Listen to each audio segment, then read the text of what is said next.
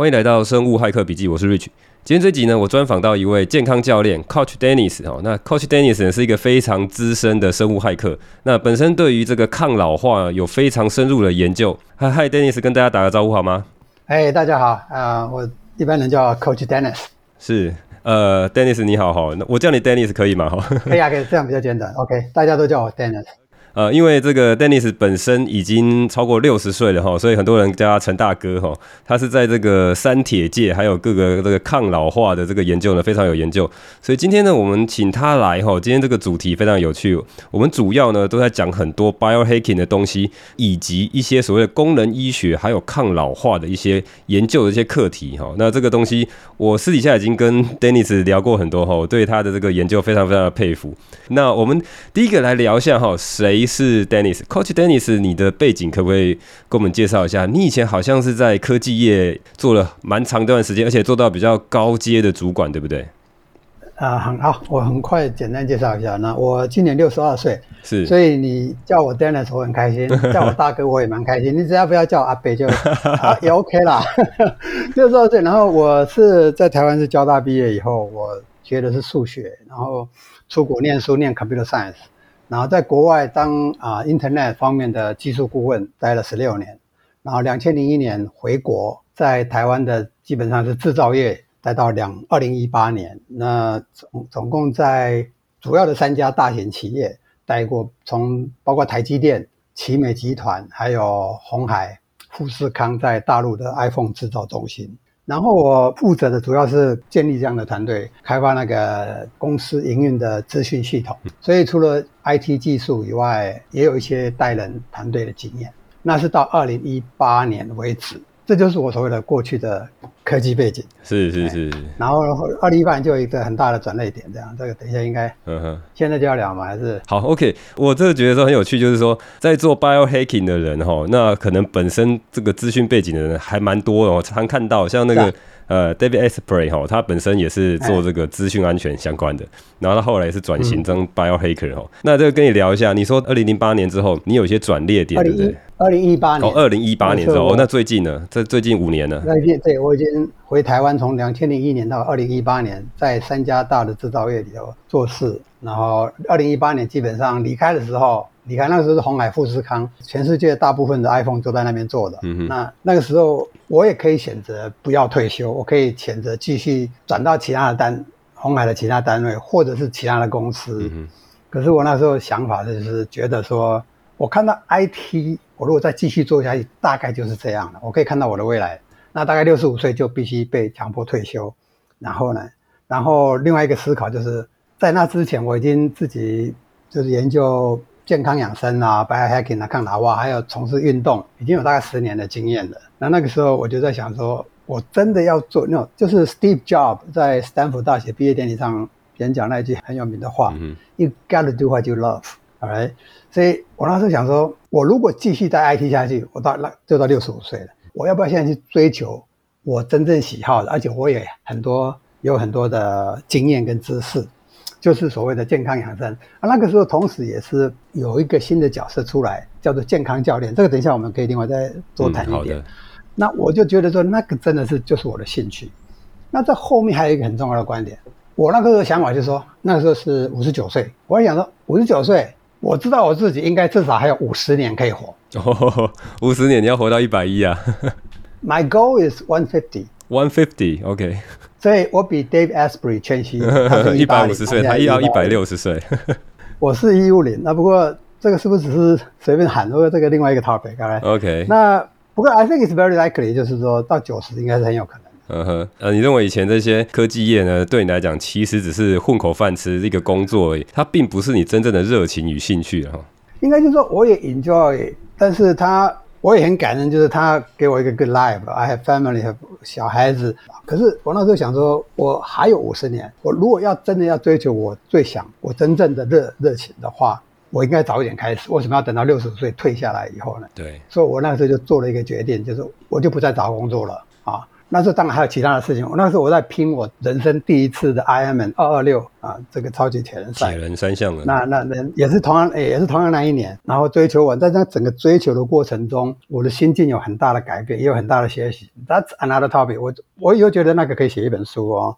然后我就决定，我的心智就是要当健康教练。OK，从那个时候开始这样。哎，健康教练这个就很有趣的一个话题哈。其实我们之前也稍微聊了一下哈，什么叫做健康教练？你可以来聊一下吗？OK，哇，简单的说这样子好了。嗯、um,，健康教练这个事情是这样，我们等一下也许会 touch 到另外一个 topic，跟健康养生、抗老化很有关系，就是所谓的功能医学。什么是功能医学？跟传统西医有时候不一样。那在功能医学里头啊，很重要的就是功能医学。我先讲一个重点，就是功能医学跟西医差别在于，西医对于所谓的治疗跟挽救所谓的急性病。Acute diseases 很有很有效，但作为所谓的慢性病 （chronic diseases），像糖尿病啊、心脏病啊、癌症这些，事实上成效不是很好啊。那功能医学就是比较主要是解决慢性病。嗯哼。那但慢性病带给人类整个人类文明还有包括社会冲击远大于急性病。但是慢性病的解决方法呢，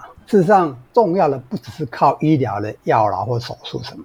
重要的是要靠改变饮食跟改变生活形态。对，那这两样呢？你知道了是一回事，你能不能做到完全是另外一回事。嗯哼，所以需要有人来辅导，需要有教练。所以，对对对，就所以 health coach 一照讲，如果我要用中文翻译，其实我会翻译成健康辅导师啊。OK，不是健康教练，但是大家都这么讲嘛，就顺着讲。它里头有一个很重要的观念，就是说我不是来跟你，我不是来教你怎么样活得健康，uh -huh. 我可以帮忙。供一些资讯给你，但很多资讯你可以跟医师那边拿，或者营养师。对。简单讲一下，就第一点，我们会帮助客户厘清他所要追求的健康目标背后的动机是什么。健康后面有时候有不同的动机。动机。哎，对。帮助客户成为自己身体、思维还有身体状况上的专家。我们要让客户自己成为专家，而不是说我是专家你就听我的做就好了。一般传统的医疗是这样子，对不对？我要让你成为你自己的专家。嗯等下等下，动机这个东西来聊一下哈。有些人会不知道他的动机吗？比如说我今天来健康，就是说我现在病痛缠身啊，慢性病一堆啊，啊或者我太胖啊，哈，我我要减重啊，哈，我要更健康啊。啊我我的动机就是要更健康。那您会让这样的客户更去深入理解所谓的呃其他不同的动机吗？还是说他其实没有搞清楚他要干嘛？有时候是这样啊。我们 那个时候上课的时候有教的一点，就是有时候而且大部分情况下是。当然，这个案例是在国外比较多啦，因为这个行业在台湾还比较少。但是以国外的案例来讲，很多客户事实上他刚开始第一次跟你讲的动机，事后你都会发现其实不是。哦，不是。有些人，比如说，欸，可能是因为，比如说他，不好意思说，他其实主要是对，其实主要是，比如说他，他可能他家里头七个小孩，他是最弱的一个，他就是要在他爸妈面前争一口气，嗯，他觉得他跟人家不一样。嗯、OK，他有些人是为了跟婚姻有关系。婚姻的，就讲到后面说他做这件事，其实跟因为他跟他跟他不管是老公或老婆的 relationship 不好啊，有很多这方面的促使他动啊。有时候是客户自己知道，但不不想讲，有一点隐私的问题。有时候是客户自己都不知道，那才是他真正的动机。嗯嗯嗯。OK，那如果我们能带领客户，我们不会一直问他说啊，是不是这个，是不是这样，绝对不是这个样子。但这有一些方法是让。在医学界里当所谓心理辅导，或者是呃心理师 psychology，呃，是 psychology 心理师，那些都是受过这一类的训练。问人家问题是很重要的，是啊，一个技巧啊。所以事实上，我再退一步岔开，有点岔开来讲，当健康教练，假设我今天来跟你，你来跟我上课一个小时，嗯啊，其实你的大部分的时间都是我在问你问题。OK。不是，绝对不是我在告诉你答案。你应该吃这个，你应该是 no no no。我们毕业考试的时候，如果做到一点，让你提供任何 information 给客户的话，你就当掉了。Uh -huh. You know, it's, it's by asking the right question，然后带领引导客户去找到他真正的动机。动机以外，你刚刚问的我是说动机嘛？对，动机很重要嘛。对，帮助客户之前，你要先非常理解客户，针对他的想要的的动机跟他想要达到的目标，才可以帮他规划未来要怎么样的课程，是这意思嘛？对不对？也不完全是这样，因为大部分情况，事实上我们也不知道他现在刚开始讲那个动机是不是真正的动机。对啊，我也我也不能帮他猜，我也不能说哦，我看你这样，你的动机应该是那样，对你比较好。是经由访谈的过程中，慢慢慢慢。让他自己发现，不是你来帮他发现。哦，他自己发现了。OK，要让他自己发现。你帮他发现的一般不会有用。如果是他自己发现，有一天哦，嗯哼，当健康教练的辅导过程中最 powerful、最有力的一种情况，就是客户突然说啊，原来他恍然大悟。我跟你讲，为了那个他一堂课十万块，他可能都愿意付你。哦，如果你有办法帮他找到他真正的动机的话，OK，所以这点很重要。原来很多人自己其实都不知道自己要什么，然后需要有一张有点类似心理呃辅导的方式来去探寻自己内在深层的动机。哎，事实上是这样，事实上是这样。我们你你们上课有没有什么样的比较呃有趣的例子？什么样的事情他最后发现了什么事情？表面上是这样，但深深层上不是这样子。啊、呃，这个我要想一下。其实用我的例子好了，刚刚你讲的，嗯哼，好啊。我是到五十九岁。我五十八岁才真正知道我这个人生的目的是要干嘛。嗯，所以如果你三四十岁还搞不清楚你的人生目的是什么，很正常，很正常啊。这个是第一个第第一第一个 data point 给你参考，是我个人。OK，我再跟你讲我的动机是什么。我用我的 case 比较好了哈。我真正的动机是说，我追求抗老化，最主要是我希望我在八九十岁的时候，我完全可以自理，不用人家看护。我有两个女儿，我希望。我能给他最好的礼物，或这辈子不是一些财产或金钱，而是我跟他说：“你这辈子都不用担心你老爸的健康，你都不用照顾我，那是我的目标。然后，然后哪天九十岁或一百一十岁，我走了就就走了，这样，这是我的目标。而且最好不只是这样，我希望我八十岁的时候还能够跑跑短程的马拉松或三铁，这样九十岁的时候还可以玩玩斯巴达短程的慢慢跑。九十岁还可以玩斯巴达。”啊，那当然要很短的啦，很 简单的。那就我的我的目标就是我要到我追求的不只是 life span，英文说，我追求还是 health span。不管你活到几岁，一直都是很健康，这就是我的目标。那这个后面还有更多的意义啊，因为你这样的话，你才能够把你所学、你知道的东西贡献给这个社会。嗯哼，这也是我当健康教练最大的目标，就是其实人来到这个世界上就是为了要帮助人家。对。了解了解，那你后来讲到说，呃，除了动机以外，哈，你有一个健康教练有一个很大的一个目标，是要让你的客户也自己成为专家，而不是像一般现在主流的医学，哈，去看医生，医生是专家，然后他给你任何的处方你就照着做，然后再回去看看医生，让医生来帮你追踪，来去掌握你的健康，哈，刚好是相反嘛，对不对？是是的，对啊，这个我们健康教练里头有一句话，就是说英文说，information alone never moves a person。光靠资讯很难让一个人往前走，OK，一定要他自己心里头有那样的信念，OK，那你要让他成为这方面的专家。我我们举个例子，好，我现在讲，比如说我在怎么样维持良好的睡眠品质上，我有很多的知识，我也试过很多种，事实上可以超过三四十种，OK，嗯哼，那有些有效，有的没有。我有想过，我如果要做 Podcast，至少可以讲三集，嗯哼，睡眠就可以讲三集。啊，睡眠应该可以讲三集，然后一集大概可以一小时。嗯，okay. 好。但是重点来就是说，我的目标，这就包括我后面的手法，我会是让一个客户得到的，不只是说，OK，这四十个撇步你拿去用用看啊，我觉得你可能这十个对你比较有效啊，你试试看哪几个有效就用，不是这样。嗯、我要让他学到的是，我是怎么样得到这些知识的。嗯哼。我要帮助他知道怎么样去收集资讯、严选资讯。资讯的来源当然包括从我这边，我也会给他很多资讯，但我不会跟他说我讲的就是对的。我要让他学到第一个 information curation，怎么样去收集资讯，怎么样严选资讯，然后怎么样，我会帮助他去知道怎么样去验证。那这中间很重要的就是他自己必须要有敢试验，就是说自己要去 try，嗯哼，而且要 try 很多次啊，然后他会去经历那个改善或者挫折。让他去经历这样子，因为我简单讲就是，我想把我过去这十二年、十三年来自己的 transformation 的过程、学习跟试验的过程，浓缩成一套方法给他参考。怎么样用那套方法来做我这十二年的身体改善，只要花一两年的时间就做到。嗯哼哼，了解。教练就是训练选手嘛，哈，选手是青出于蓝啊。我记得你在你的 podcast 好像常常聊到，你好像特别要想要做一集，你可以稍微讲一下哈，你怎么现在怎么样去收集资讯嘛？这个我很好奇，怎么样去严选资讯哈？所谓的 information curation 是什么意思？information curation 第一个英文字 curation 里头有一个字叫 curator 啊，它的意思事实上就是一般的博物馆或者是古董那种很珍、很非常贵、非常珍贵的艺术品。对。的收集的人，这个人呢，他不是画那个达文西的名画或做什么艺术品的，但是他有办法辨认、鉴定这个是不是真的品质，嗯哼，真的真品，然后价值高不高？这个叫 curator。那 information curation 就是说，外面资讯那么多，尤其现在网络时代，你怎么知道这个资讯是不是对的？对，这样这个问题有点大。我想用两，我先想到两个 point。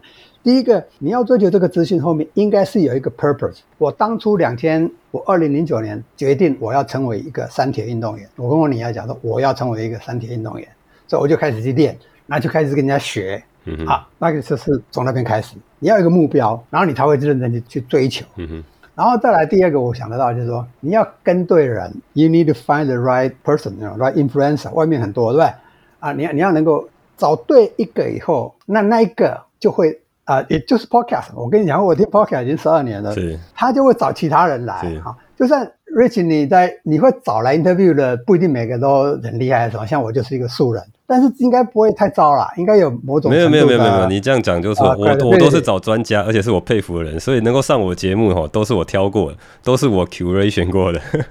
好，谢谢谢谢。不过我我我很荣幸。不过，I get my point 就是，我常常跟他讲说，我一直在跟你讲，我不是专家，但我是一个很知道怎么样挑选专家的专家。了解，嗯，I I can tell I'm not an expert, but I can tell who is an expert. 嗯、Curation 或 curator 这个中文有个翻译叫策展，就是你要办一个很大的，像刚博物馆的展览啊，或者是这种艺术文艺哈，它怎么样去策划这个展览？它是一个非常繁杂，就像你讲的，它要辨识，它还要去 coordinate，它要把整件事情 handle 变成一个超级大的所谓的 project manager 的哈，它本身还有很深的一些专业知识哈，所以在做 curator 是一个非常复杂的事情。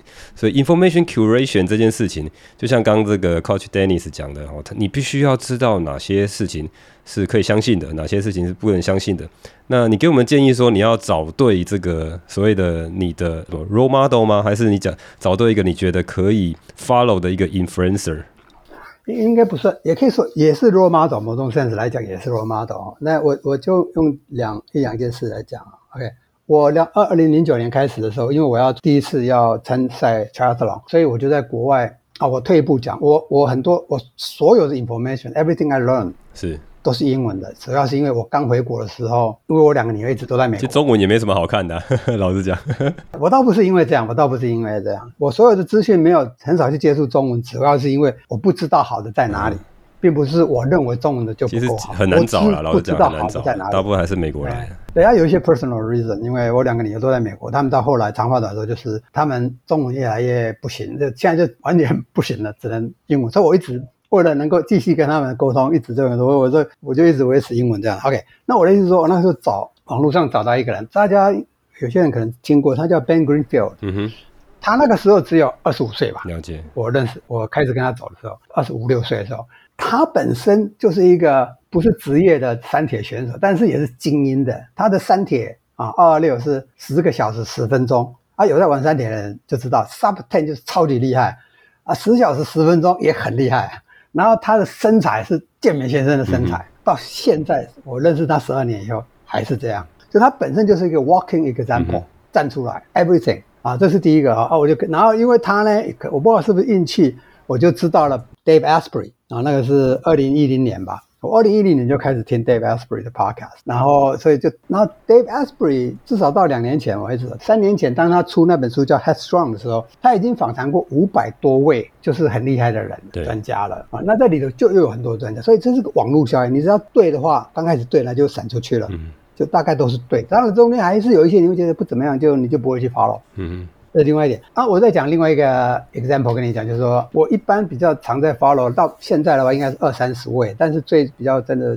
比较欣赏可能有十几位，十几位哦。OK，我跟你讲啊，每一个人都有一个特点，嗯，站出来啊，身体都非常好，不是很棒的运动员，而且是 performance 非常，就算是跟我一样六七十岁的，他们也是。有一个还有六块肌，都是身体都是非常健康的，你一看就知道他很健康，而且很活跃，而且在练重训，所以他本身站出来就是啊、呃，可以证明他自己，就是英文叫做说 walks the talk，嗯哼，他自己说的自己都做到，然后自己证明自己的成果。了解，这是另外一个我想分享的。然后不过这个是有一点是事后，我不是我刚开始 follow 的时候，我不是我不会因为看他的身体怎么样，我才决定 follow 不 follow 他，只是事后我回头一看，啊，几乎每一个都是这样。嗯还有一点就是说，几乎每一个我 follow 的主要的都有 podcast，他都有他自己的 podcast，所以你常常听听久了，从他自己的观点，还有他访问别人啊的技术，还有他如果访问这个人，那个人分量那么大，愿意给他访问的话，这表示这个人也是蛮厉害。像 Dave Asprey 他会访问呃，或者是很有名的 Podcast 像 Joe Rogan，对，他们访问都是很大咖。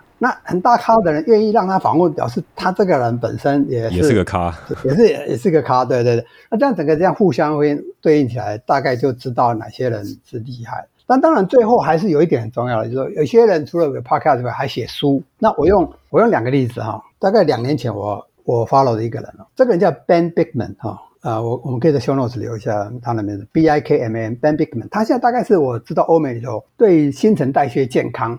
不一定是最厉害的啦，但是至少是书或故事讲得最清楚。嗯哼，他一直在做 podcast，在写书，他的有很多很多很深入的观念，我跟从他那边学到很多很多新陈代谢健康的一些观念啊，嗯、非常好。那你就觉得他的东西非常 solid。然后另外还有一位是。一年前才开始做 podcast，一年多一点是在斯坦福大学，他他是一个脑神经科学家哈，也是教授，叫呃 Andrew Huberman。有 Andrew Huberman 有我知道，不过他的东西很硬，啊、对对对他讲一大堆，好像上课一样念经。也是是没有错，他就是教授型的。嗯，那但是他的东西他也很他才当 podcast 一年多而已哦。他以前只是教授。如果你有看到一个 podcast，他可以去。去一个地方，全美国每个大城市演讲，人家来听是要买票的，买票的，付费的。那这个人就是很厉害。我再拉回来讲，我刚刚讲的 Andrew Huberman 就是我跟他学到，他每集我都听，哦，每集我都听啊，我还做笔记。然后啊，我现在想到一点，我最近从他那边学到一招 biohacking。Maybe at the end，最后我们如果有一点时间的话，最后再留那一招 biohacking。我最近试验过，蛮蛮有蛮好的。那我刚拉回来，我刚刚讲就是说。啊、呃，像 Andrew Huberman 啊，还有刚刚讲的新陈代谢那专家 Ben Bigman，就是说 Ben B E N，他是 Benjamin，Benjamin，那 Bigman 是 B B I K M A N，B I K M A N，啊对 Bigman，OK。Oh, 我提这两个的 influencer 的例子，就是说，我们回到刚刚讲 information curation，有一些主要还是看他的内容，你听他那内容，你就觉得好，这个叫很厉害，我我真的觉得受用，而不只是因为他身体啊很好。对，了解，我我补充一下，我补充一下，对，我补充一下，那个 Andrew Huberman 哈，这个是一个 Stanford 的教授，我没有记错的话，那他讲的这个 podcast 其实还蛮硬的，而且他前面会一大堆的广告，那大家可以听听看。那你如果要入门哈，我是建议你可以去听 Joe Rogan 有去访谈他 Andrew Huberman，他那一集他就他准备了他们这样对谈就行云流水哈，因为他有特别要上 Joe Rogan 秀是不容易的哈，因为 Joe Rogan 他一集都是几千万人在听的，他的这个影响力已经超过 CNN 了哈，所以人家上他节目都是非常 well preparation 的，所以你去可以去先听听看他的访谈，然后呃再看看你觉得有没有兴趣哈。那如果这个大家这个像英文能力还可以的话，可以去听听看，然后这个 Coach Dennis 建议的。对对对对，他他他可以上 Joe Rogan，那那另外一个 indicator 就是他是对。那像 Dave Asprey 也是上了 Joe Rogan 好几次。那 Joe Rogan 有些争议啦，哈，就是很多这个讲到一些跟主流意见不同的哈，这这也是大家很喜欢听他讲的话，就是你在平常主流的媒体是听不到的，所以可以听 Joe Rogan 在讲。对啊，你刚刚讲这一点提醒了我，另外还有一点可以加进去，就是关于 information curation 啊，怎么很多了，这个其中有一点啊。大家参考一下就好，就是不要盲从。嗯哼，不要盲从。也就是说，所谓不要盲从，就是说你一定会觉得不会啊，我怎么会盲从？我我我我怎么可能盲从？换句话说，不要只相信主流。嗯哼，主流可以相信，主流不一定是错，但并不是所有的主流都是对的啊。你就觉得啊，这个可能对你来讲，你觉得嗯这样有点道理啊。然后呢，好，我再讲，不要每次讲什么都就把 authority 搬出来，authority 就是专家，就是权威。换句话说，什么意思呢？比如说我们俩在吵啊，你你是素食主义者，我是肉食主义者，吵翻天很多议议题讲不完，讲不完，最后就说，可是人家他是。台大教授，他是什么博士？有一个牌，那个叫 authority，有一个名称，有那个 authority 的人很多是很棒的，但并不是每一个就一定是很棒的。你不要只是因为一个 authority 就认为那一定是对的。对，有时候你要去怀疑，怎么样呢？那怎么办呢？你就多听几个 authority 比较一下，就好像买东西要破比多比几家，最后你就会找到一个，哎，这个人讲的比较 make sense。嗯哼。啊，这个是另外一点，我想补充一下 information curation 的一些啊，这个讲起来很容易哈，但是做起来其实很困难哈，因为很多时候哈，我们会被很多事情呃所谓的这个 information 带风向哈。那我在前面好几集的 podcast 有讲到。主流的这些看法哈，有很多时候被其他的专家打脸，那你要花很多的力气去去了解哈，所以你要去 curation 这件事情本身也不是很那么容易。当然，那就是大家多听，然后多听一下这个 Coach Dennis 自己哈他自己的 podcast 哈，他也是严选了很多他觉得不错的一些专家哈，大家可以去听听他的哈。还有我的节目也大家多听，这这个可以了解一下啊。这边讲的什么叫做不要盲从哈，很多事情其实不是表面上看到的那样子。但是回过头来哈，你刚刚讲到几个事情，你的方法是去追一些。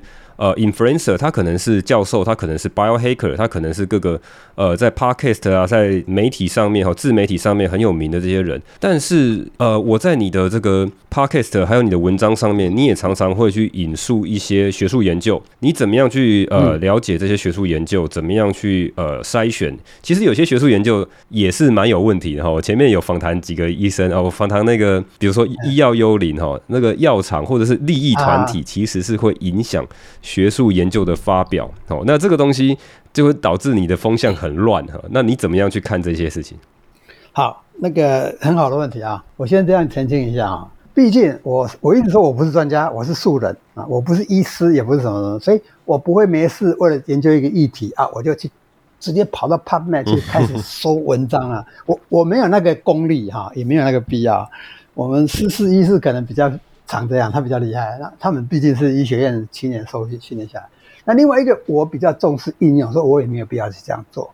所以我在我的 podcast 上没有错，我 podcast 每一篇我都有文字稿，后面都有 reference，对，很多都是主要的学术研究报告。但重点我要讲的是，比如说今天我我分享的是，呃，要讲新陈代谢健康。我会根据我几年来学下来，我觉得两个或三个人，我跟他们学到最多，那我会把它汇整整理起来以后，那些人本身不管是原来我的吸收到的资讯是 podcast 或者是他的书，有一个特点，他们的后面讲了一个点，后面都会有一些 reference。是，那我假设我。今天讲 metabolic health，引用了三个人的看法。这三个人的看法里的总共的重点有十二点。这十二点，那每点后面大概都会有两三篇文章，所以我就会看过大概四五十篇。我直接从他那边去看他那个 paper，然后我再挑，我会挑说，哎，有他们会引用的大概都不会是很烂，但也不一定。然后我会挑一些能够直接很简单的证明这一个刚刚要讲的这个这个观点，然后也不要太难，啊啊，我会列在那里。我老实跟你讲，那篇文章我大概只是看，我会先看它的摘要 abstract，然后再看它的 conclusion，然后还有第三个，你要看一下它的 study 的 research 有很多种方式，它只是 obs 观察性的 observational 的，还是一个 clinical control trial，很不一样，然后人数是多少。啊、哦，然后 sample space，这这有很多，当然怎么样读 research paper 本身就有很多细节了。这个我大概基本上知道，所以我也会检验过一下。这个你会教你的客户吗？啊，应该没有必要去做这件事情。这个我在我前面 节目大概聊一下哈，怎么样去读 research paper，怎么样是可信的哈。那所谓的证据等级哈，但事实上后来发现这些都可以被 hack，就是你可以做的漂漂亮亮的。然后你的你可以做最高等级的 RCT 哈，但事实上那东西你的 data 都很容易操弄，你的 后这个后话了。好，我了解你的意思。你你最近那一集 podcast 我有看到啊，就是幽灵什么的那个，就是在讲这些事情嘛，而且是医师自己来讲，他们翻译了一本书来讲这件事情。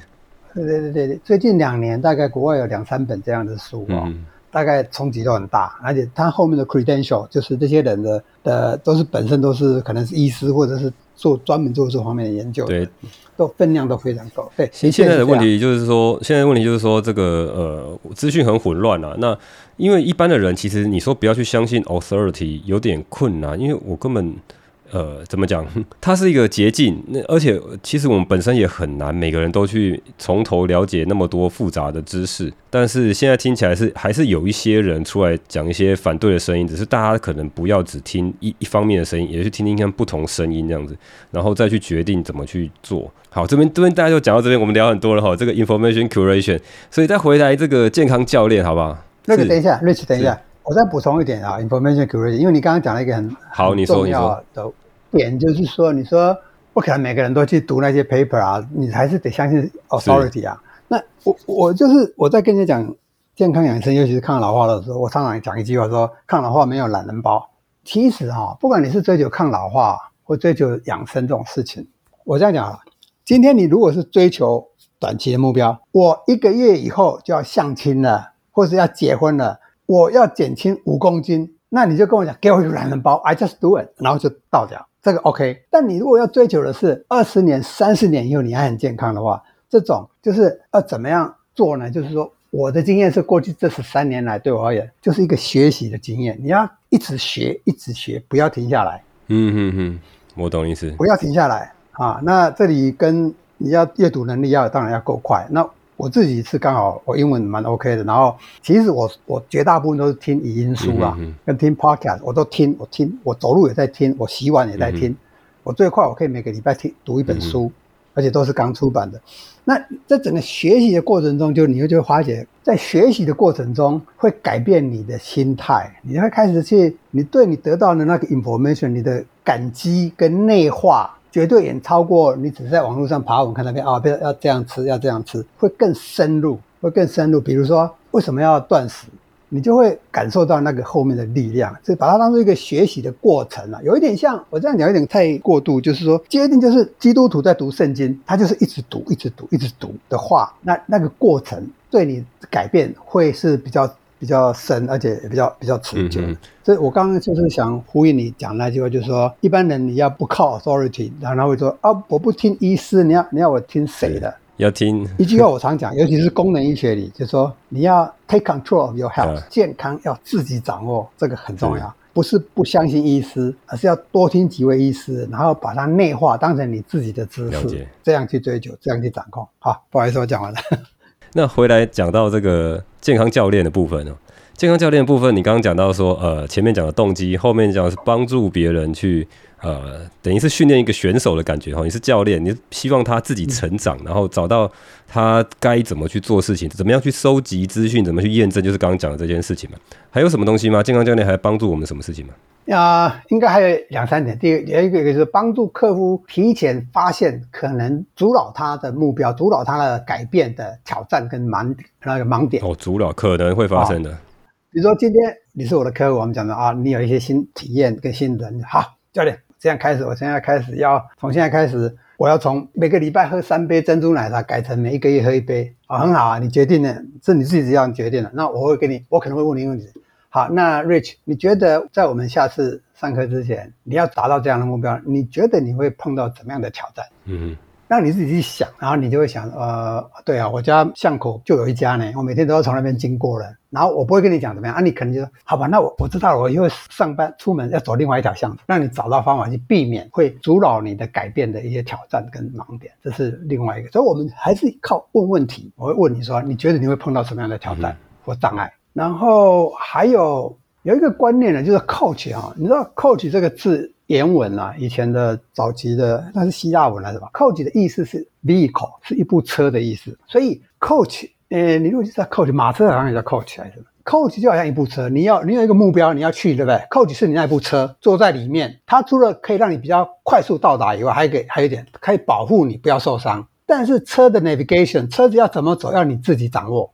所以，coach 是提供支持，成为你的客户的一个靠山。在这整个过程中，这个是另外一个 coach 的角色。了解，了解。哎，那费用会不会很贵啊？在国外，它一般的费用是怎么算？呃，这个倒是可以讲。这个一般一个小时美金一百块起跳。一个小时一百块，OK。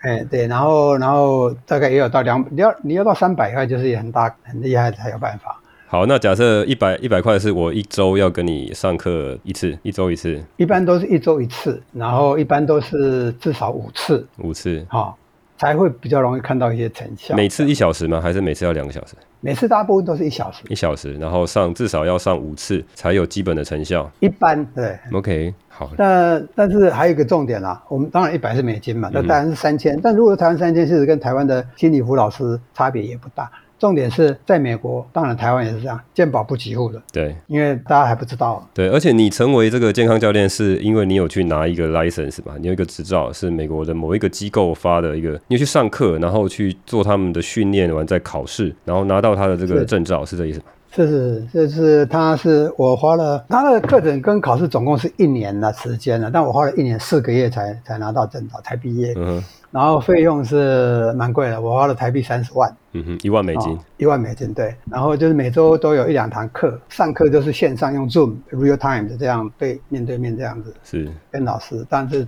全体课，一每班课有几十个人在线上这样，嗯、然后花了一年多，对。好好了解了解，那跟大家介绍一下这个健康教练。那现在 Dennis 呢本身呢已经开始啊从事健康教练这样的服务了嘛哈？哎，对，我是我的部落格上有一些连接，就会讲说什么是健康教练。嗯哼，那也会说你要如果你要找我当健康，要怎么进行？嗯，有联络方式。好，那那个东西我有我有去看一下你呃上课的那个组织那个机构哈，他也非常强调所谓的功能医学。嗯、嘿，嘿，这个功能医学很有趣哈，嗯、就是说我在网络上看到有很多主流的教授，他其实直接写文章来攻击。功能医学啊，他们的评论是怎么样讲？他讲说功能医学有没有效，他不知道，但是呢，他会花你很多钱，是撬开你的钱包的一个所谓的，有点像是说我不知道它效果如何，但是啊会花你很多钱，然后你又不能保证成效，这个叫做污名化。那我自己看到很两极的一个做法，功能医学本身它这个讲法，我觉得底层的这个 idea 呢，我是买单的。我认为说，呃，现在讲所谓的西医哈，就是所谓主流医学了哈，也不是也不是说只有西方有医学，全世界都是用这一套哈，就是这个欧美他们传过来一些主流医学哈，全世界盖的各个很大的医院呢，都是讲的这种所谓主流医学，他们跟功能医学的想法其实是有很大的差异。那毕竟呃，他想要快，然后另外一方面是药厂也掌握了。整个话语权，所以整个这个所谓的主流医学的走向呢，都会从从事用药物呢，或用手术呢，用快速的方式去解决。那而且呢，很多时候他并没有去找到所谓真正的原因，而是所谓的症状治疗哈，对对着这个症状去做治疗。所以啊、不管是中医啊，或是所谓的功能医学，他们会觉得说啊，这个东西其实你没有找到 root cause，你只是去把它的症状盖住。这个很多时候西医是这样啦，那当然有些西医会不同意说，我们是要呃找到对的方式去解决哈。确实有很多这个西药也是有去对症下药，但是有很多的慢性病哈，比如说三高，西医也会说，哎，怎么会我们西医治不好？我们有那么多药物可以用哈，而且其实大部分人都是每天都去吃一些慢性的药。如果你有些慢性病的话，你就是去吃一些呃糖尿病的药，你去吃一些高血压的药哈，去长期控制，这是这个主流医学认为该要的治疗方式。但是功能医学就是完全相反。他会是很在意所谓的营养，甚至去吃一些补充品，然后还有很多所谓的跟主流机构去检验的方式不一样。他们去验一些，呃，验血的这些项目完全不一样，而且他们验的验的这些项目呢，也非常的昂贵。那很多主流的人会说，你这个东西并没有足够的证据去证明说你验这样的 biomarker 对于你的疾病是有关联的。然后他们这个这两边就大战了嘛。你怎么样去看这个功能医学？哦，你认为它有效？为什么有效？你刚刚讲了好几点啊，我我我们如果聊天可以可以聊八个小时。那我先讲一下，你刚开头讲的时候，他们说，哎，功能医学都是很贵，然后要等很久才不一定有效果。对，那些啊，如果表面说的，他们讲的完全正确。OK，first of all，很贵，当然贵，为什么？因为自费啊。嗯。西医所有东西一样贵，甚至更贵，但是西医有给付啊。嗯。功能医学东西没有比较贵，但健保不给付啊。所以比较贵。Okay, 呃，这一点我有点，我有点抗议。就是西医的东西它，它呃，比如说我我常常会去自费验一些西医他们常验的那些 biomarker、欸、啊。那那比如说那个 LDL、HDL 哈，那那因为它可能是很大量啦，即便你是自费的话，也没有像功能医学那么贵。就比如说我只要两三千块就可以验到一个还可以的四五千块，但是功能医学它可能要验到好几万块，而且它那些东西是特别的 lab 才能验的啊。我其实，在台湾也有看到很多的功能医学的诊所，然后也有一一两家那个 lab 好像也蛮。有名的，稍微打断一下，这那当然这有可能是因为它这个量的问题，就说你的收案的量比较少，所以你必须要比较贵的这个检验费用。这个是这样哈，如果只讲检验这一部分的话，功能医学的验血的部分是都会比西医的一般传统的多好几倍以上。嗯哼，所以它比较贵的部分就是第一个，西医没有在做那些其他那些，第一个可能就是像你讲的量比比较少，所以。本身可能成本就会比较高。第二可能就是它的检验本身就是比较贵，那个 analysis 就是比较贵。呃，那这个我只能说，我有太多朋友了，包括我的亲戚，那些去检个什么呃胆固醇啊什么，检的高密度、低密度，对我来讲那些，我我敢这样放出去讲，嗯哼，没有价值，没有价值。没有很多，大部分都没有价值，尤其是总胆固醇。对，的参考价值是零，没有任何的参考价值，除非你的总胆固醇是超过五百、六百、一千啦。是，那不你说三百、两百，你说你三百总胆固醇，另外一个人一百五，谁比较健康？不知道，你要看 HDL 跟 LDL。是，LDL 呢里头又有分七种，根据密度跟大小，LDL 就有七种。那那个要分析的话，一次不好意思，五千块。OK，叫做亚型分析，你从那边分析来着，才能知道你的 LDL 健不健康。对，LDL 数目多并不一定就不健康，所以这里头有很多细节。OK，、嗯、但是那些那些细节，功能医学重视，但西医比较不重视嘛，所以比较贵。除了不给付以外，的确是它多很多检验。那还有，你刚刚讲了好几点啊。呃，刚讲到这个 LDL 这件事情哈，就在讲到说，你要去验到光验 LDL 跟 HDL 哈，都不一定健保会给付了。就是保险不一定会给付，你可能还要有时候没有到一个数值，你还要自费。那即便是验到这个所谓低密度脂蛋白，然后你还有这个所谓的是不是它是所谓大而松散的，还是小而致密的这种 LDL 哦、嗯，那这个东西关系到这个 risk factor 也不一样。哦，所以这个东西其实之前我有在提到，对、嗯，所以功能医学讲到的这些东西，其实是更细腻的去了解里面那那些 biomarker 是有可能影响到你这个心血管疾病的健康的，像刚刚讲代谢的这些健康的，所以它会比较贵。我我自己有两个想法啦，我其实也蛮买单这件事情，但是你你会听到很多主流的 医生会觉得说那个东西他可能没听过，或者是他也不觉得有价值。好，那这这东西就变成两边的讲法不一样了。嗯，对啊，你你是怎么去吸收这些资讯？你你是看到一些有些是功能医学的专家他讲有有效果吗？嗯，我们讲的太细了。这些东西，这些东西啊，是我自己都试过。哦，你试过？OK。Cool. 好，我们就讲一下就好。维他命 D 血液中含量，对，OK，对，而且是活性维他命 D 啊。以前一次要六百块，最近涨了变八百块，我还是测了，当然是自费，对不对？嗯那我多年来一直晒很多太阳，然后如果阴天的话，我就补充维他命 D。但是最近很多人讲说维他命 D 什么会有很多问题啊？那看你吃对还是吃不对啊？对，主要是维他命 D 三，你要吃维他命 D 三几个美角，第一个要吃有脂性的、脂溶性的，从这一罐滴液滴到你舌头下面，含着三十秒，那一种的效果才比较高，其他的效果应该低很多。嗯，第一个，第二个，吃维他命 D 三也要同时或至少。同一天内有服用维他命 K two，嗯哼，因为要不然的话，维他命 D 处理的好处会降低很多。也就是如果没有 K two 的配合的话，你身体里的钙质有一些不会跑到你的骨骼去，反倒会跑到你的血管去，造成钙化。所以维他命 D 三你如果一直补充一直补充，可是维他命 K two 没有适当的补充的话，维他命 D 三的健康效果效果你就达不到，嗯哼，OK，所以这些很有很多美角，很多人说啊 D 三没有用，D 三你如果随便吃当然没有用啊，我自己一直都有这样在维持。然后我要我快我快讲到重点了，我在才一个礼拜前吧，一个多礼拜前我量过了，我我的 D 三是八十，那以前平均每年大概都是六十五到七十五，大部分人可能不知道，但是营养师或医师应该就说，我靠，金工强强棍，那个是 the the optimal level，我一直是很 optimal。那你说啊，optimal，然后怎么样？Dennis 是怎么样？好，过去这两年来的疫情，关于维他命 D 不足造成容易被确诊或者确诊后病情会加重，对，研究已经多到数不完了啊。这个去 Google 就知道啊。然后阿贝我啊。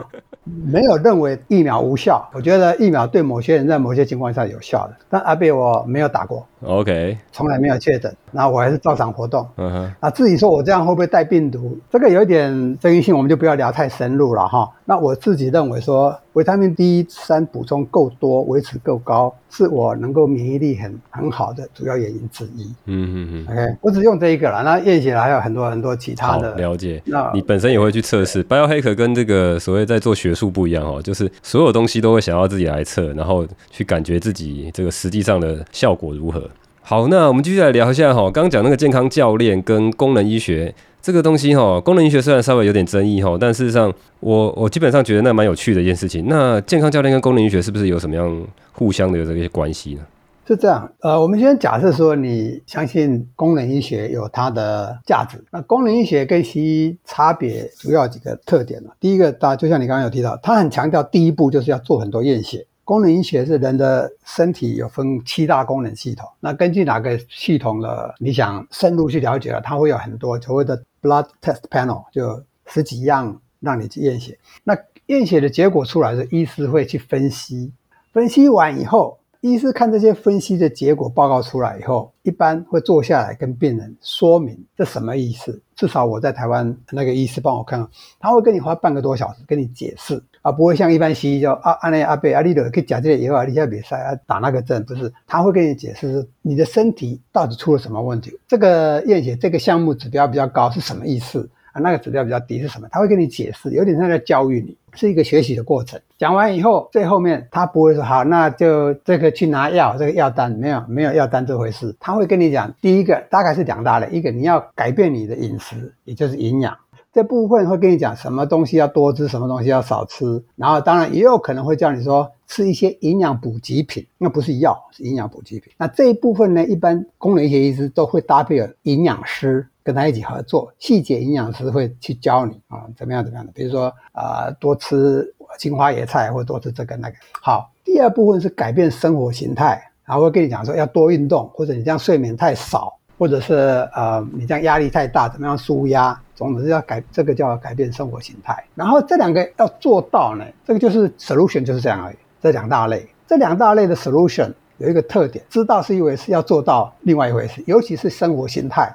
啊，我也知道要运动啊，就是做不到，所以有很多行为上跟饮食上的改变啊，这个就是健康教练可以协助的地方。啊，事实上，你刚刚有提到我去美国上课那个机构，那个创办人，那个人叫 Chris Kresser 啊，他本身也有写很多书，也有也有 podcast，就是功能医学的也是相当有名的。他就是因为我们那个健康教练的 program，呃，名字叫 Adapt，A D A P T，Adapt 就是调整的意思。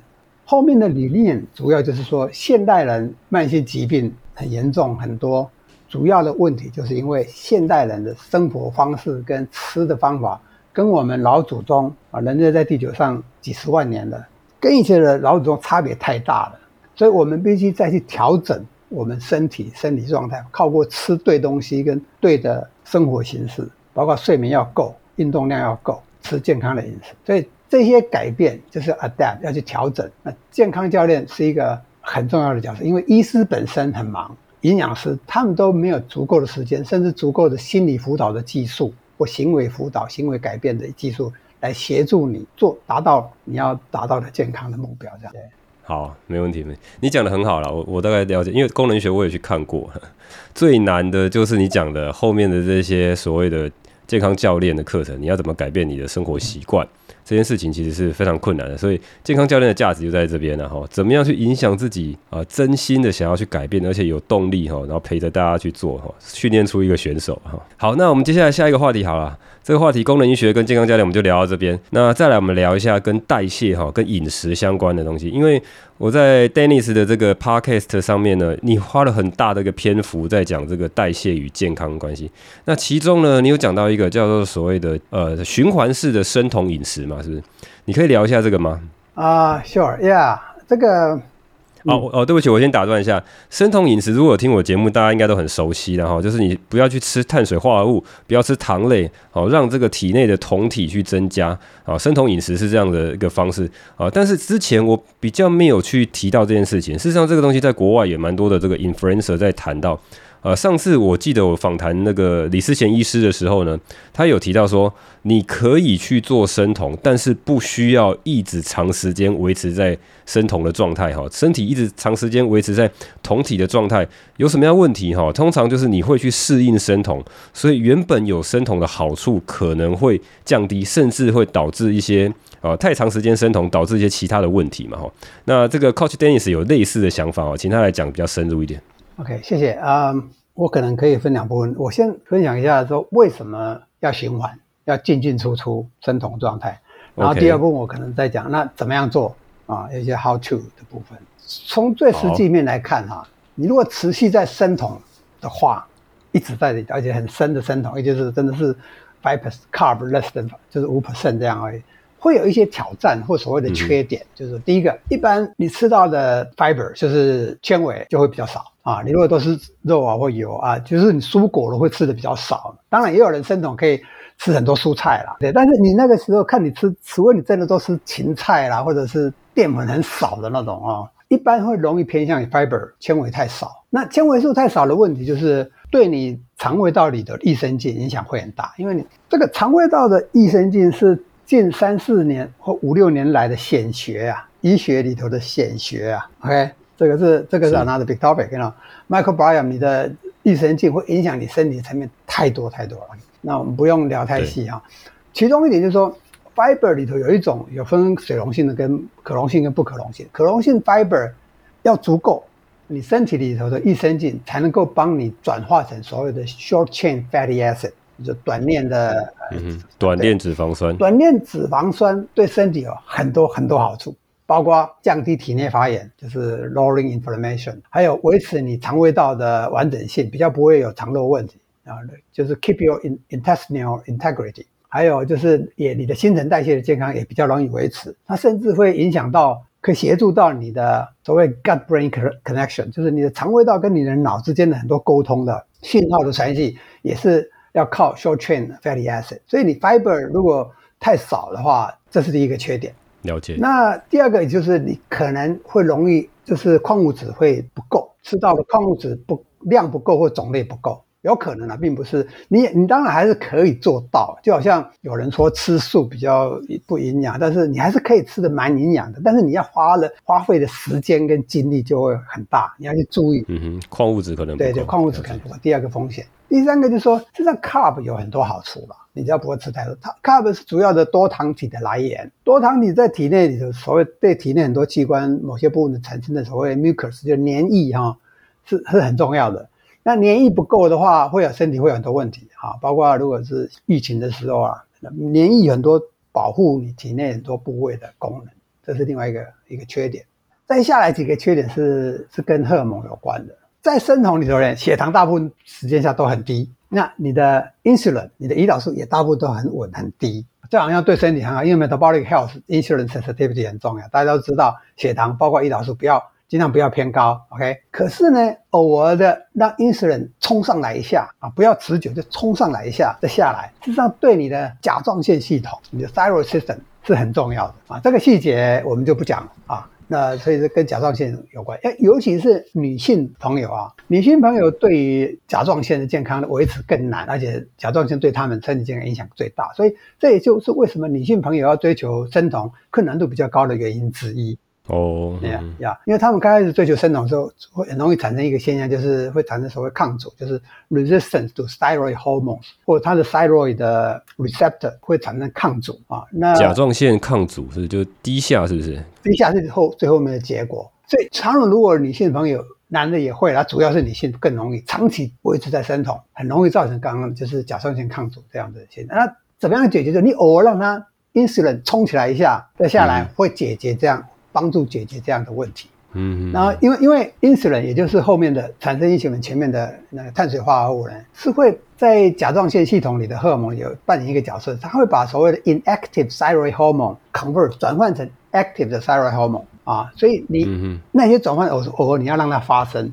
啊，所以我我我翻译一下哈，ins insulin 就是胰岛素的英文了哈。那你的 insulin 胰岛素如果让它冲，呃，是偶尔上冲的话，可以帮助你减少甲状腺所谓阻抗。然后你刚刚讲的这个所谓的甲状腺还有分成所谓的 active 的，你哎，好像是就是哎呀，荷尔蒙，thyroid hormone 有 inactive 跟 active。有 active 跟 inactive 的，嗯、那它可以呃，因为透过这个胰岛素的上升下降，然后让它可以去转换，对，然后不会说只有一些 inactive 的，没有这个怎么讲，没有被激活的这个，应该是说所谓的甲状腺是不是唯一的，但是是必要的呃因素之一啦。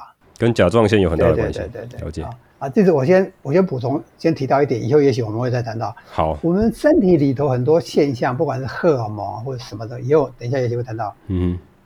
它的发生是所谓的 acute，是急性的，噗上去就下来。对，或者是持续的，一直这样子，天壤之别。比如说血糖，你的血糖一直都很高，一直都一百六，一直百一百六，那就很糟糕，很快就糖尿病了。对。但是我如果在跑步的时候，我一跑，我血糖可能很快就冲到一百七、一百八了。嗯哼。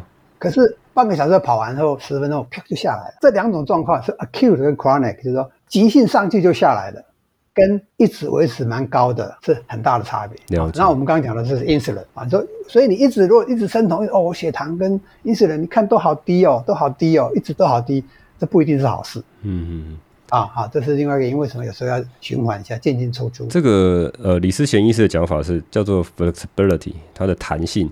如果你能够 哈，对你如果能够让这个胰胰岛素上升的时候，你可以很快的控制它下来。你想要高就高，想要低就低，可以根据你目前身体的状况哈，去可以有你的弹性够大哈，随时都可以控制到你想要平稳的时候平稳，你需要这个运动的时候需要很高血糖的时候，就可以快速拿到血糖，这是比较好的状态，而不是像刚刚 Coach Dennis 讲的，我永远都是把它控制的很低哈，那我永远没有去给他一点些微的刺激，这样是这意思吗？是是是，对，所以所以偶尔要给身体一些刺激哈，嗯哼，就是不止荷尔蒙，包括温度的高低，包括很多这些我们可以谈到哈，这个是啊，我留一个这个 biohacking 常常在讲哈，偶尔给你一些可以承受的刺激，让你能够恢复哈，这是一个很重要的一个事情，不管什么样的刺激，温度啊，或是这个，对对对，这这个这叫维稳的，英文叫 homeostasis，嗯啊，甚至是毒素的东西，你只要量不要过多，然后不要太久，嗯，对身体反而是好的。对，了解啊，就好像那个 Iceman 泡冰水那个也是，嗯嗯，你知道偶尔是很冷，或者是偶尔很热。还另外一个就是说，有一个东西就是人体有一个叫荷尔蒙叫受体素 leptin，受体素是这样，受体素排出来的时候，你就会觉得饱了，吃饱了，你就不会，你就开始想动，去跑步或什么，那就不会想吃了。受体素如果荷尔蒙排出来的时候，但肥胖人都有一个问题，就是它对受体素是抗阻，就好像胰岛素抗阻一样。受体素排出来，它还是没有感觉，继续吃。那人一般吃的东西到这样，你吃到饱到某一个程度的时候，你的 leptin 就会足够就出来，你就觉得受体素出来，你就不想吃了。可是肥胖症的人，就是因为对受体素抗阻，就会没感觉，继续吃，他会一继续吃。那这里要讲的就是说，有研究显示，长期的 ketosis 一直维持在生酮状态的话，太久的话。会让你的受体素敏感度降低，也就是会变成受体素抗阻啊，就有点像胰岛素抗阻道理一样。所以这是另外一个原因，为什么有人觉得说，因为有学术研究觉得说，生酮长期维持不好，有时候出来一下再进去，避免造成受体素抗阻，这是另外一个考量。再来讲呢，还有一个好几个，就是跟肌肉有关，人体的肌肉。事实上，我呃，其实我的播客里头，我忘了是第第八还是第九集，我在讲，就是跟第八、第九几行都在讲肌肉跟蛋白质相关的。对，我们的肌肉的啊、呃、生成啊，就是 MPS 叫 Muscle Protein Synthesis，就是肌肉细胞的合成哈啊很重要。对，我们每次运动以后，肌肉细胞就会分解，就被破坏掉。啊，破坏掉以后，它会重新合成，选新的，那你就会变得越来越强大。这样，这个是很重要。尤其对运动员来讲，或你练重训，或者是跑步以后，那 MPS 就肌肉蛋白的合成这个现象要发生的话，你的 insulin 不能太低，insulin 要高起来，能够协助有效的肌肉细胞合成。你的 insulin 如果太低的话，哈，会影响你的细胞合成，肌肉细胞合成的成效。所以有人说，长期的 ketosis 是跟肌肉流失有关的，会造成肌肉的流失。长期的生酮会让你肌肉流失。这也是跟还是回到 insulin，就你 insulin 一直都很低，一直都很低，那你的 MPS 就是 muscle protein synthesis，就是肌肉蛋白合成的效果就会降低。嗯嗯嗯嗯，啊，就是这是因为，然后当然了，如果讲到肌肉，对运动员来讲，高强度的运动需要用到肌肉爆发力的话。你就需要更多的 glucose，就就是葡萄糖。你如果都在生酮的话，你还是可以跑很远，但你就没办法跑很快。嗯哼哼，没办法，爆发力就会比较差。生酮可以帮助那个耐力，但是这个爆发性会降低，是这意思吗？会比较低，比较难。有人说还是可以，但是就算是还是可以，那个人如果在还还是可以的时候，你突然给他吃一下 glucose，他一定更厉害，更冲上去。OK，更冲上去。但但他们考量是说，我还是宁愿不要，因为冲太快就你就会。迷恋上，然后越多越吃越多，那反倒对身体长远就不好。所以这个，但是你要弹性嘛，你想用的时候有，那平常的时候可以维持低点。对对。这后面其实可以另外 topic 可以讲的，事实上，像我们 even 我们这种长期耐力运动员啊，哎，我现在人在垦丁了，我明天早上六点就要开始了。哦，哦对对，很像。Dennis 是啊，我先讲一下，跟大家听众再报告一下，我们本来跟他约的一个上个礼拜就要录音哈，但是因为哈我得了 COVID 啊，那我 COVID 也很快就恢复了，那但是声音有点怪怪的，所以拖到这个礼拜。那 Dennis 他排了很多这个运动的赛赛事哈。那之后你好像还要再去出国比赛嘛？哈，比三铁。没有做过做做出国是去玩去看完你啊，那不是比赛。哦、oh,，OK。但是你现在在垦丁，等下呃，明天还是后天要比赛嘛，对不对？明天，明天早上六点。明天早上六点，好，OK，OK，、okay, okay, 好。那我们现在这个生酮，呃，这个循环式生酮大概讲到这边，还有要补充的吗？我刚刚要最后补充一点，就是就算耐力运动员的训练的，我平时在训练，我也是碳水化合物很少，维持在生酮的状态下。可是比赛的当天后段跑步最后段，我就会开始。香蕉、可乐开始吃，我就会有很大的爆发力。那样的训练方式是很好的，就是 train with keto，训练的时候用生酮，okay. 然后比赛的时候或比赛之前开始增加碳水化合物。这种训练方式是非常有效的。我的我的部落格里头有，不是博客，有有一篇文章哈，就在介绍一本书，那本书就在讲这一点。那你如果去的话，就查搜寻一下一个英文字 peak 巅峰那个字 P E A K，、嗯、你就可以找到那篇部落格介绍那一本书。那里头就有讲到说，运动员怎么样维持平日是增重或者低碳。了解。可是，在某些时候，你要把碳水化提高，这是蛮新的一个运动选学啊，大家可以参考一下。这个东西非常有趣哈，因为这个问题，我记得我的五星留言里面有一个听众也在问说，他好像也是三铁的人哦，他一直问我说有没有呃关于这方面可以这个增加运动表现哈，我又不是这方面专家哈，所以我来访谈专家哈。Dennis 跟我们讲这个这一招，大家可以试试看。如果你有在做这种高强度运动的，你在做三铁的，你是运动员耐力啊哈，或者是这种。呃，这种爆发性的哈，有需要的话，这一段我觉得很有价值哈。你可以在这个训练的时候用生酮，然后你在比赛的时候呢，再去大量的补充碳水。OK，那这边就聊到这里好不好？这个生酮的部分。好，好那今天这一集呢，其实是我去年九月跟十月早就已经找阿贝 Dennis 录了这一集哈，只是说录完之后呢，我发现这个双人录音的剪辑要花太多的时间，所以我一直拖延哈，一直没有东西。后来我自己也录了自己单口的哈，我自己的节目呢也录了一些，那后来我剪辑比较快，我就先上了。那只是说这个双人录音呢，要剪花太多时间了。也许未来我会找其他的剪辑师来帮我。那反正之前呢，大家有抖内的一些金额哈，我就花那些钱来先剪辑几集，看大家觉得效果怎样，这样我可能可以出节目比较快了。好，那今天这集呢，我跟 Dennis 阿伯聊到很多哈，关于功能医学、健康教练，还有循环式生酮的这些 biohacking 哈。那还有呢，就是说我们怎么去严选 biohacking 的资讯呢？哦，阿伯推荐了几个神人级的哈美国大师可以追踪。那我一样会列在下方资讯栏里面哈，包括什么呢？包括 Ben Greenfield，包括 Ben Bigman 哈，包括 Dave Asprey 哈。Dave Asprey 就是我启蒙 biohacking 的这个老师啊哈。我最早是看到他的书才发现说，哇，biohacking 才有很大的一个世界。那前一阵子也出了一本叫做呃跟断食相关的哈，台湾翻译成这个防弹断食。Fast this way 哈，那这个东西我看了蛮有兴趣的，也许之后我会再做一集。那最后他还介绍一位叫做最近开始爆红的哈，叫做史丹佛的一个教授叫 Andrew Huberman。我发现他在台湾的那个 Apple Podcast 里面，哎，也蛮多人听的哦，也蛮多人去留言的哦，打五星的。所以光是这个英文的内容，他因为他内容真的很棒，所以很多台湾人也会去听哈。那更不用讲说他这个全世界影响力很高哈。你发现他他有在 YouTube 上面放上放上他那个 Video Podcast，他有影像了。你发现哇，那个观看数也是很可怕哦，上百万的那种观看。哦，讲这种很肉肉等很硬的这个知识哎哈。等你在访谈上面有铺梗说他想要教一招，Huberman 教授呢，从 Huberman 教授那边学到的个 biohacking。那后来我们两个都忘了哈，没有录文。那后来我就直接私讯问他说：“哎，什么招数可以直接教我？”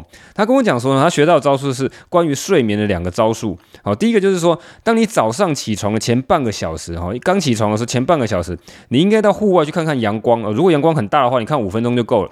好，如果是大晴天，五五分钟就够。如果你有时候云的话，可能要看久一点，看十五分钟。如果是阴天哈，没有。什么太阳？你可能要看三十分钟，那这样子可以帮助你当晚的入睡哈。那再来第二招就是讲说，你起床后的六十分钟不要直接去喝咖啡哦。有些人一起一早起来就马上泡咖啡来喝，他说这这个不要直接去泡咖啡哈，因为同时用这两招哈，Coach Dennis 认为它非常有效果。那原因就在于说，这跟人体荷尔蒙的协调运作有关哈，这跟 Cortisol 哈这种压力荷尔蒙还有这个褪黑激素有关。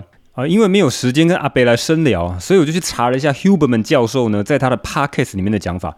诶，我发现说，其实他讲的是他个人的经验，而不是比较严谨的学术研究了。他甚至是提到呢，你应该要更晚一点喝咖啡哈。起床后呢，他个人会延迟喝咖啡到超过九十分钟到两个小时中间，因为 Huberman 认为呢，他这样子可以避免到下午哈咖啡因退却之后所谓的 caffeine crash 咖啡因崩溃的情况哦。这种情况就是说，你下午咖啡因已经没有效果的时候，应该是慢慢的就觉得越来越累哈。其实不是，后来会发现说会完全失去能量，突然累瘫掉那种东西哦。那所以他如果能够晚一点喝咖啡哈，早上让他 delay 一点哈，晚一点喝咖啡，他可以避免这种。情况。那至于其中的原因哈，我看了很多不同的来源，有些人是说跟压力荷尔蒙有关哈。那因为每天的那个压力荷尔蒙 cortisol，它有个日夜循环嘛。那再加上那个 Huberman 教授自己认为说，咖啡因会去阻断这个腺苷受体哈。那这东西蛮复杂的，是稍微延后一点呢，可以导致你腺苷受体不要被快速的被阻断，然后被快速的释放哦。这讲起来蛮复杂的，之后也许有机会再找一集跟大家讲解好了。好，那录制 Podcast 觉得很爽的一点就是，我真的可以去找我觉得厉害的人来上节目来拷问，看看他及时的反应哈。那 Coach Dennis，我觉得他真的教我很多哈。他我问他了很多问题，我都得到不错的解答。那 Dennis 目前正在招募他健康教练的学员哈。那大家自己评估一下，看要不要去找他聊一聊。哎，我自己的经验是说，如果像那种心理师咨商啊哈，一堂课一堂课买哦，每次都会有课程焦虑，想说啊这堂课花那么多钱，到底上完之后有没有效果啊？下一堂课有没有效果？那最好是说哈，有一个 package 哈，大部分人可能对这样的课程一个 package 五堂课十堂课多少堂课之后会比较有效果哈，让我比较安心的把这些课上完，再去评估有没有效果。好像靠近的。意思讲说，有些人会顿悟嘛，啊，但是这个东西就没办法保证，所以其实这种东西要去推广哦，很吃这个跟这个教练的信任。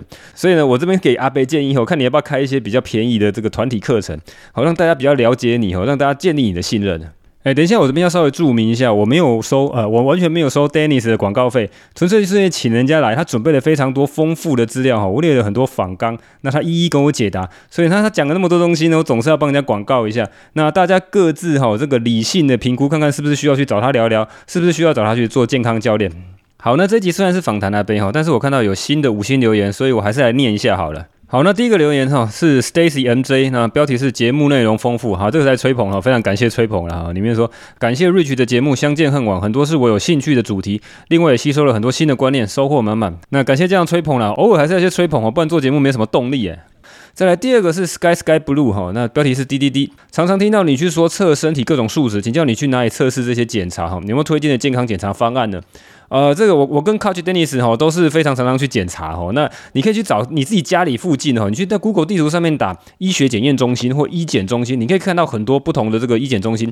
基本上他们检验呢，如果是有这个通过认证的这个 lab 实验室，应该都差没有差异太大。那就看你想要检验什么。像比如说很多胆固醇的一些方案，应该都会有哈，验血糖这些很基础的这个新陈代谢的这些东西，应该都会有。但是如果你要一些很特殊，像今天阿贝讲到说。你这个低密度脂蛋白哈，LDL 里面其实还有一些亚型分析哈，那这东西可能就一般的 lab 找不到，你可能要去找功能医学相关的这个实验室。台湾应该也是有一两个功能医学的实验室，你可以去找一下。好，因为这个东西跟你住的地方有很大的关系哈，你要去那个实验室抽血嘛，所以你要找你家里附近的。那如果你在高雄的话，也许你可以直接去找思思医师，他可以帮你评估你到底想要验哪些东西。那如果台中，你可以去找 Coach Team 哈，去吃吃他的面包，也跟他聊一下。那你在台北的话，Coach Dennis 你也可以去聊一下哈，他在台北嘛。如果你已经知道你要验什么的话，你就直接。去找医检中心去看看他们有没有这样的方案好了。那至于说有没有推荐的健康检查方案哈，我是没有什么推荐，因为就看你自己有什么样的需求。我会去验一些所谓的血液常规跟一些尿液常规，那再加上我最近看到哪些资料哈，我看那些新的资料，我可能会多加验一些我非常抗肾、非常关心的一些数值。好，那今天就这样了，我是 Rich，这里是生物骇客笔记，拜。